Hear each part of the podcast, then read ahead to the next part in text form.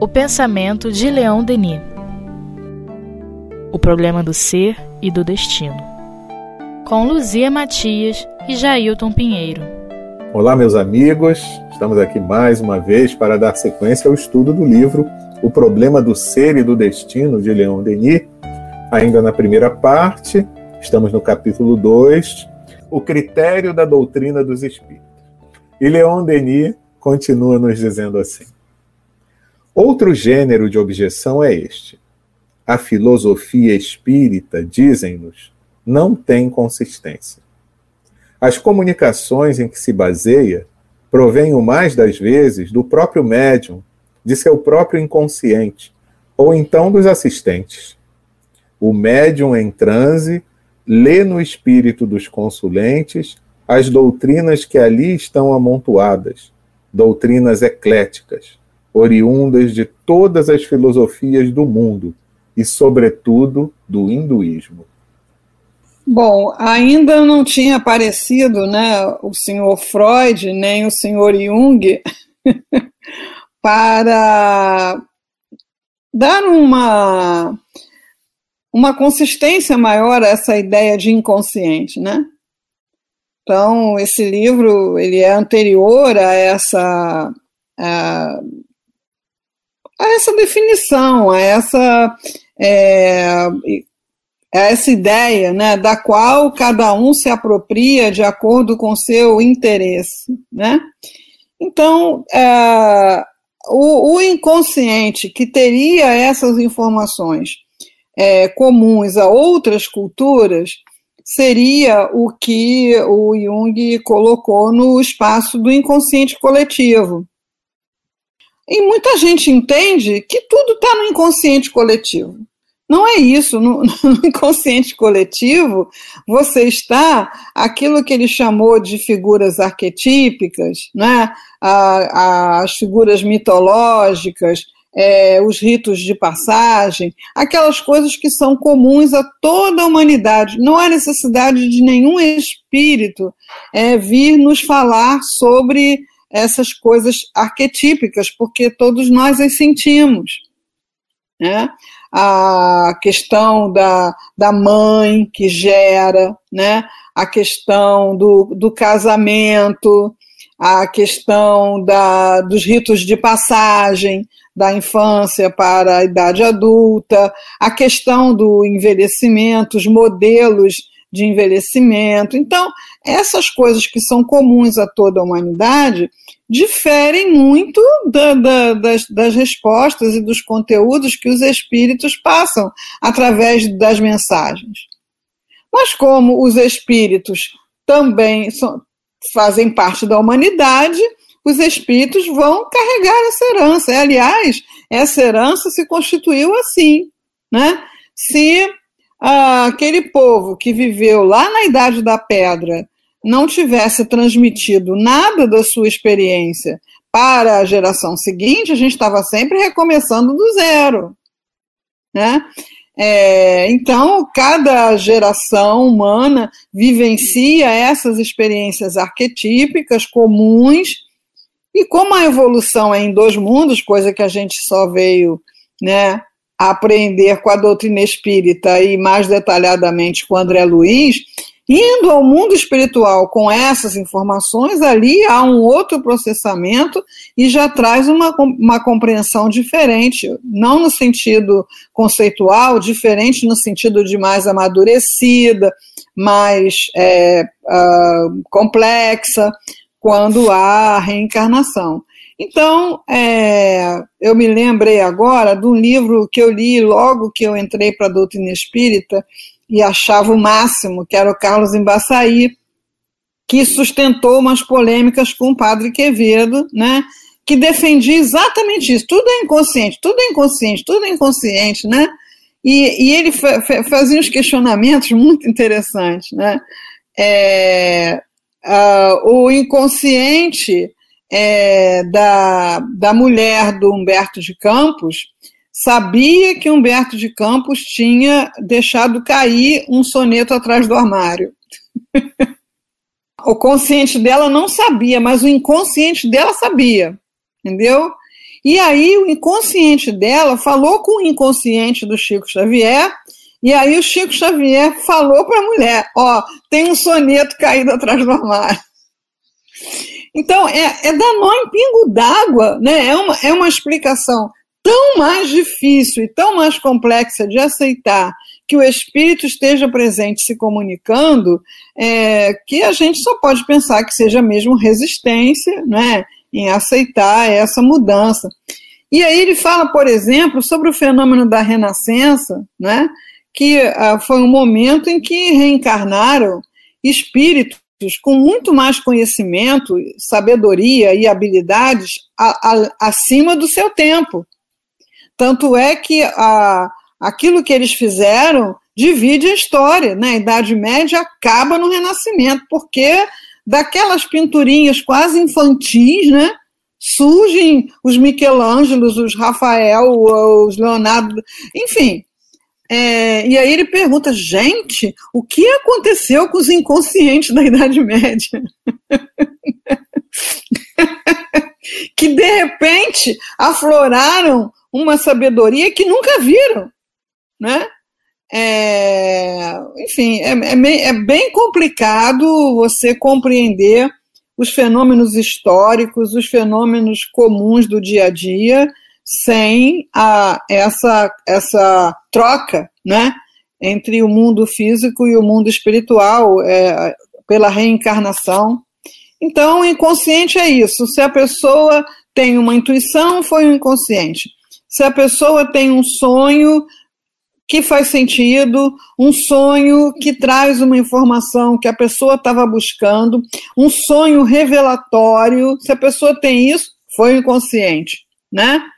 Aquele aquele médium famoso, Swedenborg, né? Então, Swedenborg estava lá no jantar, de repente o inconsciente dele resolveu avisar que a cidade dele estava pegando fogo. Sabe? Não se sustenta isso, não se sustenta, né? Então, é, sabe o que aconteceu comigo? Eu, eu, eu entendo, porque eu fui materialista. A maior parte da minha idade adulta eu fui materialista. Mas um materialista que questionava tudo, inclusive o materialismo. Né? então, eu e minha amiga fomos à faculdade nas férias para ver lá como é que estava passeio. E aí vimos um professor nosso, um velhinho muito querido, passeando lá pelo pátio, e a gente estava no, no andar de cima, e a gente chamou por ele, professor, professor. Ele olhou para a gente, deu tchauzinho e tal, enfim. Quando as aulas começaram, nós soubemos que ele tinha desencarnado. É, puxa vida, né? Eu e ela falamos, né? Ainda naquele dia que nós viemos aqui, ele estava tão bem. ele não estava mais. Ele já tinha desencarnado, né? Então eu fui com a minha amiga à faculdade, né? É, e o nosso inconsciente resolveu promover um encontro entre nós e um professor desencarnado. É, eu fiquei questionando isso. Nunca mais a gente falou no assunto. Na época, não procuramos explicação. Foi tipo assim um pacto. Eu não falo mais nisso e você também não. Né? Mas a coisa ficou lá, buscando informação, buscando entender, buscando compreender.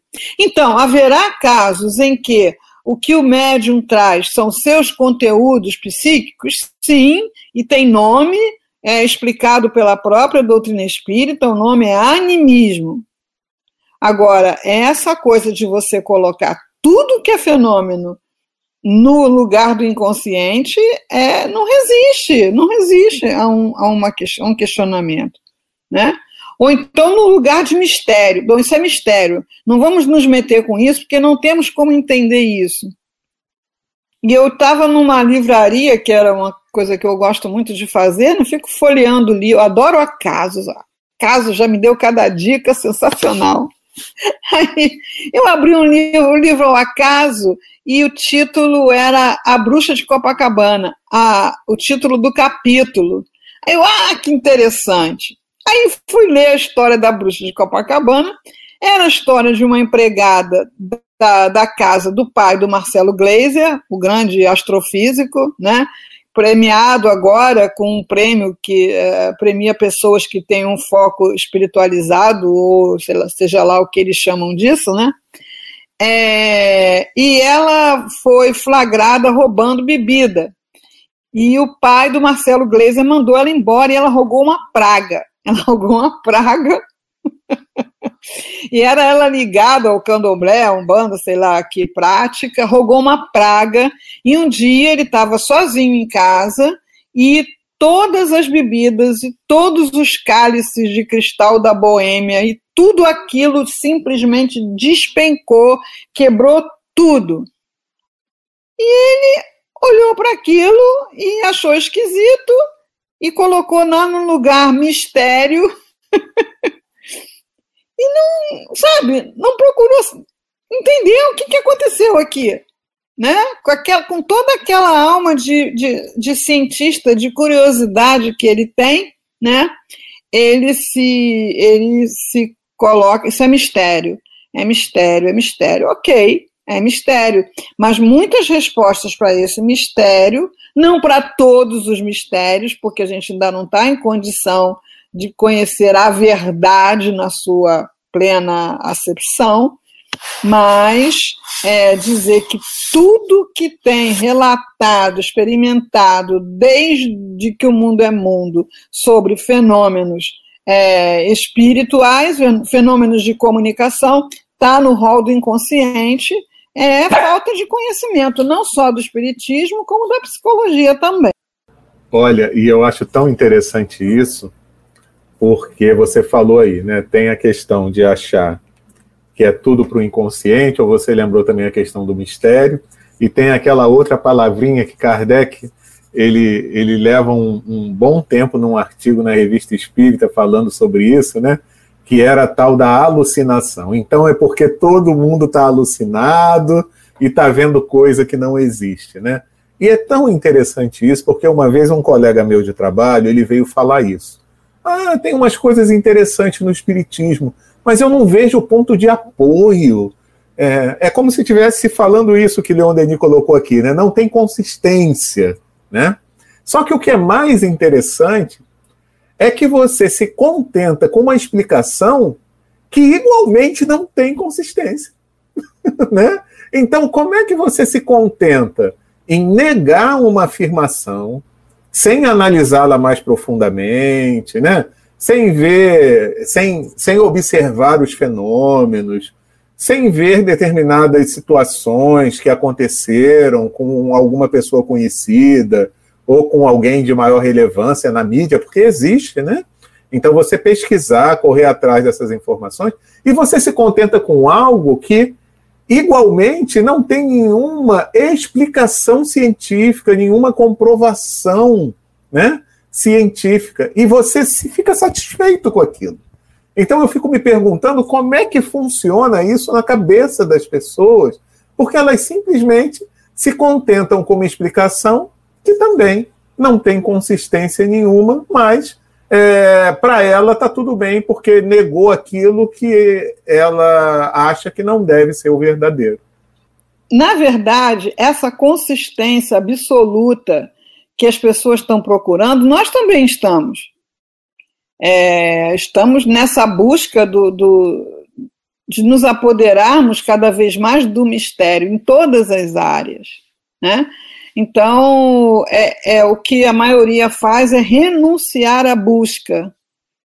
Né? Eu me satisfaço com esse pacote de informações. É, renuncia à busca. E o resultado de renunciar a essa busca equivale a ir contra a lei de progresso e resulta em doença, né? em doença emocional, insegurança, é, aflições, é, angústias, é, tristeza. Por quê? Porque a vida material não nos explica, não nos atende, não nos completa, não, não dá conta da nossa complexidade. Então, acordei hoje para quê? Acordei para tomar café, para fazer isso, para fazer aquilo, almoçar, para jantar e dormir. Né? Chega uma hora que o espírito por mais é, arraigado que ele seja a matéria, ele vai dizer: caramba, não aguento mais, não aguento mais, né? Não aguento mais. E com isso, muitas pessoas tentam calar esse incômodo, né? Através do álcool, das drogas, da, outras formas de alienação, porque a alma lá dentro está dizendo: não é possível, não é só isso, não é possível, não é só isso. E, uh, alguma coisa aqui está dizendo que não foi criado para isso. Enfim, é, vamos ver como é que Leon Denis responde à objeção. vamos lá, vamos lá, porque eu acho que ele está concordando com a gente aí, Luzia. Vamos lá. Ele prossegue dizendo assim: Terá o autor de tais linhas pensado bem nas dificuldades que tal exercício deve apresentar? Seria ele capaz de nos explicar os procedimentos por meio dos quais podem ser lidas à primeira vista no cérebro de outra pessoa as doutrinas que lá estão amontoadas? Em caso afirmativo, que o faça, senão teremos boas razões para ver em suas alegações apenas palavras, não mais que palavras, empregadas levianamente para atender às necessidades de uma crítica parcial. Quem não quer parecer enganado pelos sentimentos, com frequência é traído pelas palavras. A incredulidade sistemática sobre um ponto torna-se a credulidade ingênua sobre outro. Que fantástico, hein? É. A, assim, a, a, a ciência, né, o que nós chamamos de ciência, é, com todo o respeito, né, um respeito é, que seria insano da nossa parte negar, né? mas a ciência ela se comporta, melhor dizendo, os cientistas, muitos se comportam de forma dogmática. E o dogma é a coisa mais anticientífica que tem. Então, hoje a gente já vê alguns, alguns cientistas muito conceituados né, é, colocando em dúvida algumas afirmativas é, consideradas inquestionáveis pela ciência oficial.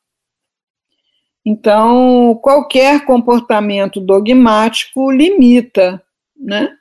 Então, eu posso dizer assim: não, eu sou um astrofísico, é, não é mi, meu objeto de estudo a, a metafísica, não é meu objeto de estudo, então não vou opinar sobre isso. Eu acho uma coisa bastante sensata, né? Agora, a pessoa não se detém para estudar a fenomenologia espírita, não se detém para estudar a filosofia espírita, não só espírita, espiritualista em geral, né? E se acha no direito de decretar verdades. E quem não segue aquelas verdades é tolo, é ignorante, é místico, é isso, é aquilo, né? Mas como está lá no livro dos Espíritos, os fatos são teimosos. Né? Os fatos são teimosos. Você pode colocar uma rolha de dogma que aquilo vai estourar. Então, como Leon Denis, né, a gente vai ver ao longo desse livro, sempre busca apoio na ciência do seu tempo para aquilo que ele está estudando, para aquele pensamento, é, nós que divulgamos o pensamento de Leon Denis nos vemos na obrigação de fazer isso também até porque a ciência humana ela é muito dinâmica, né? E aquilo que era verdade ano passado, agora já não vale mais, né? É, na minha área médica, você é, assiste uma carreira médica de 40 anos, você assistiu a coisas que eram indiscutíveis virarem é, coisas absolutamente inválidas, negadas, equivocadas. Então, a ciência ela é assim dinâmica e o cientista também precisa ser assim dinâmico. Então, tem o Décio Yandoli, né, que é um médico que é, coloca muito a questão da ciência na, nos seus seminários, na sua, nas suas palestras, eu acompanho muito o trabalho dele, né, ele falou com todas as letras isso, não é? É, Deus continua sendo uma hipótese científica válida. Por quê? Se você não prova que não existe, continua sendo uma hipótese válida e objeto de estudo para quem quiser estudar. Então, a, aquela arrogância, né? Ah, tá bom, você quer, não me venha com essas ideias metafóricas. É, é a mesma arrogância dos ultra, do, do, dos ultra religiosos, né? Dos, como é, dos fanáticos, dos fundamentalistas, né? Que acham que Deus só se expressa através do culto dele, da forma dele. É a mesma, mesma coisa, né? Mesma coisa. Então, assim, é... Ah, isso é coisa da sua cabeça. então, como que a minha cabeça pode me trazer uma coisa que eu não estou pensando? Pode me trazer uma coisa que eu não sei? Pode me trazer uma coisa contrária ao que eu penso quando eu estou pensando?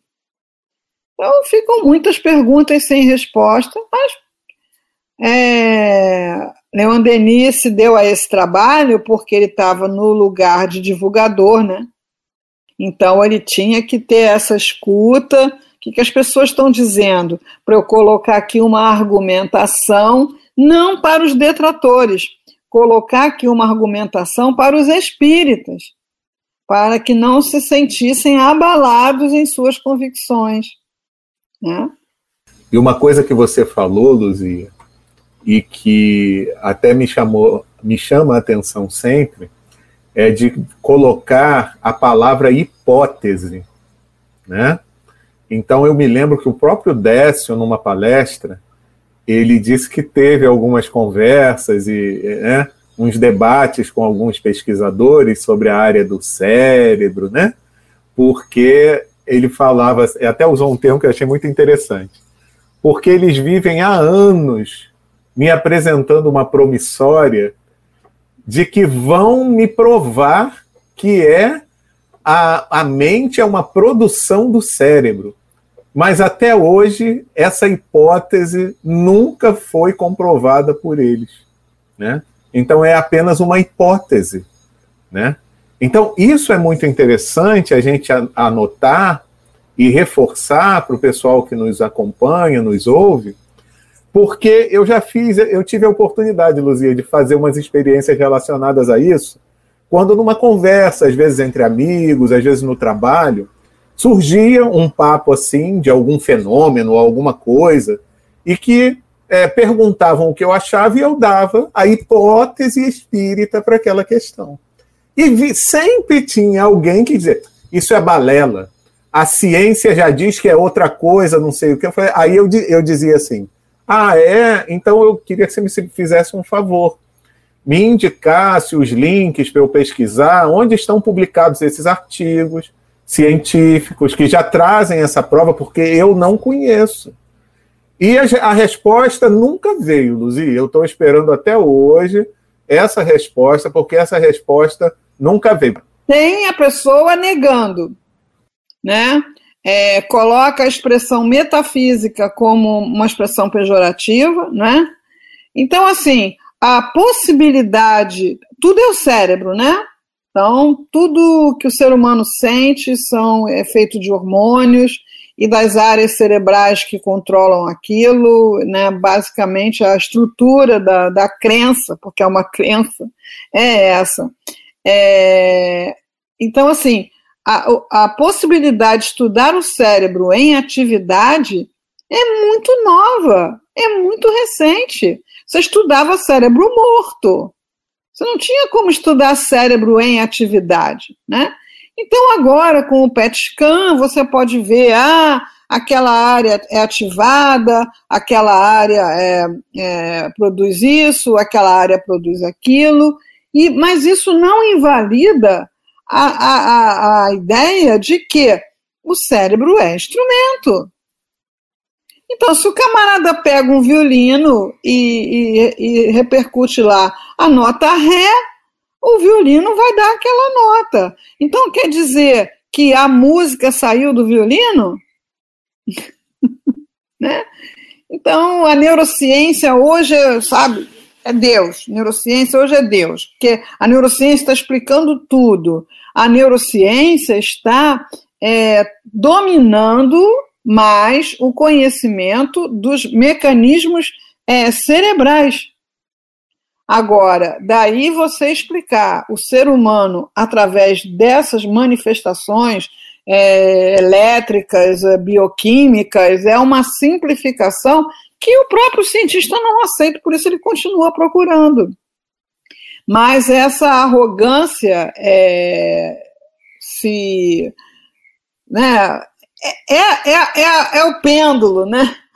A gente veio daquele obscurantismo e aí descobrimos a ciência, aí descobrimos que podemos entender ah, os fenômenos, aí descobrimos que o próprio Marcelo Gleiser ele fala né, que o conhecimento é uma ilha. Quanto mais você aumenta o conhecimento, mais você aumenta a praia.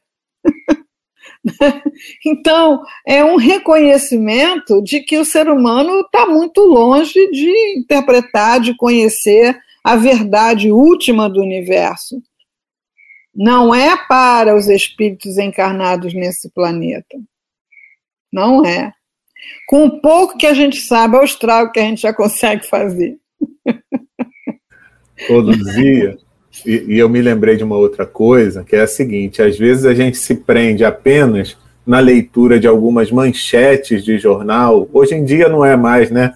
Hoje é manchetes da internet ou de mensagens que te mandam e nem se dá o trabalho de ler o conteúdo.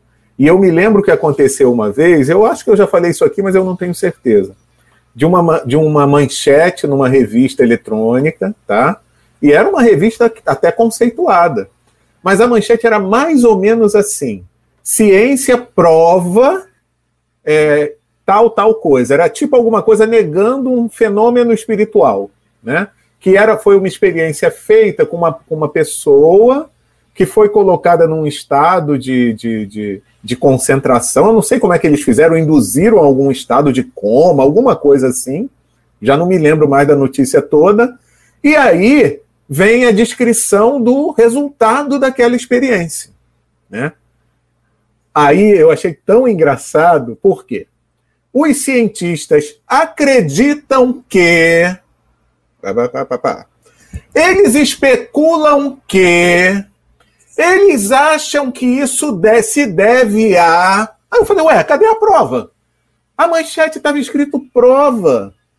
Aqui é tudo especulação e é tudo hipótese. Eu, eu não estou entendendo isso. É, eu vi uma vez assim, é, psiquiatra, neurologista, sei lá, é, descobre, descobre que Joana Dark era epilética. Aí, bom, ela desenterrou o eletroencefalograma da Joana Dark, porque é a única maneira de você provar hoje que Joana Dark era epilética, né?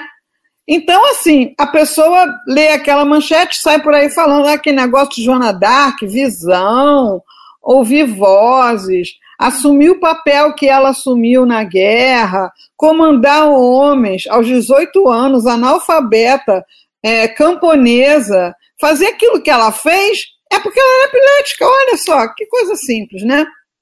E também saiu, e, ó, ninguém mais fala nisso, as pessoas que andaram divulgando isso, ó, boquinha fechada, sumiram do mapa, é, foi encontrado o gene da homossexualidade também é. E aí, ali estava pronto, está explicado. é, é isso, né? A ciência, primeiro, ela passa pela mente do cientista, assim como a mediunidade, né? Tem a influência do médium, tem a influência do cientista, e está tudo certo a gente ter essa opinião, aquela opinião, no nosso processo de estudo ter constatado isso, ter constatado aquilo, perfeito. O problema é quando se começa a considerar que você descobriu a verdade última do universo, né? Então, tudo aquilo que foi trazido como certeza, hoje já, já, já abriu. É a, é a ilha mesmo do Marcelo Gleiser, né? Por exemplo, o Big Bang. O Big Bang, o que gerou de mais perguntas e mais. É, o, universo está expandindo ou está encolhendo? tem, tem outros Big Bang acontecendo em outros multiversos. Enfim, isso vem dizer o que para gente? Estuda, pesquisa, abre o raciocínio, o entendimento, mas com a humildade que cabe a uma, uma criança espiritual, que é o que nós somos, afinal, né? É, e que acaba vindo comprovar o que a própria doutrina espírita diz e os espíritos, né? Que por enquanto a gente não consegue abarcar muito conhecimento, porque a gente não tem o sentido, né? No caso de conhecer Deus, mas nós não temos outros para conhecer ainda outras coisas, né? Então, meus amigos, pena que a hora já chegou. Hoje a gente fica por aqui, mas na semana que vem a gente dá sequência a esse estudo maravilhoso do livro Problema do Ser e do Destino, de Leon Denis. Um grande abraço para todo mundo e até lá.